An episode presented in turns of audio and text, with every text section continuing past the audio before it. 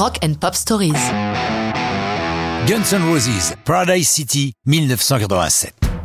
Voici la première chanson écrite par les cinq membres originaux des Guns. Axel Rose, Slash, Izzy Stradlin, Steven Adler et Duff McKagan.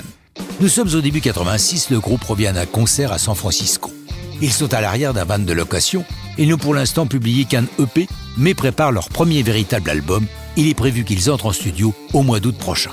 Entre deux bières, ils sortent leurs guitares acoustiques et Slash crée une intro. Il est rejoint par Stradlin et McKagan. Ce dernier a ouvert son carnet où il note des idées de chansons. Comme Slash commence à proposer la mélodie principale, Axel jette un coup d'œil au carnet de Duff et commence à chantonner Take Me Down to the Paradise City.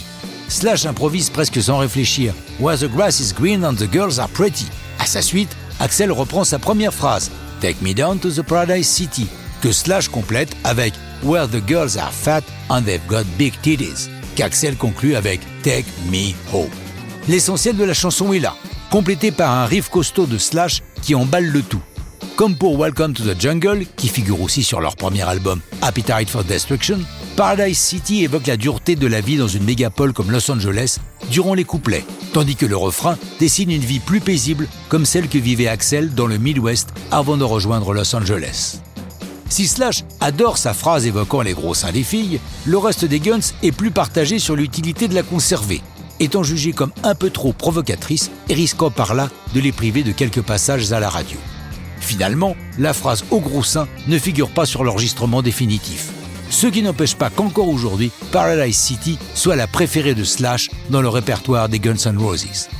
Le riff principal de la chanson est inspiré par celui de Lost in the City des Hanoi Rocks, groupe qui, de l'aveu même d'Axel, a eu une grande influence sur l'écriture des Guns.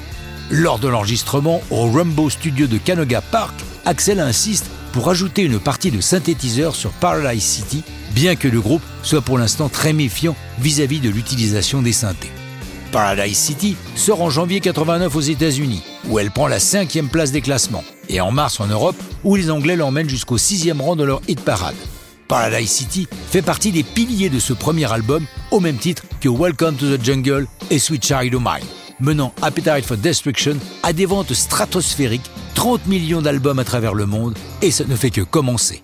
Mais ça, c'est une autre histoire de rock'n'roll.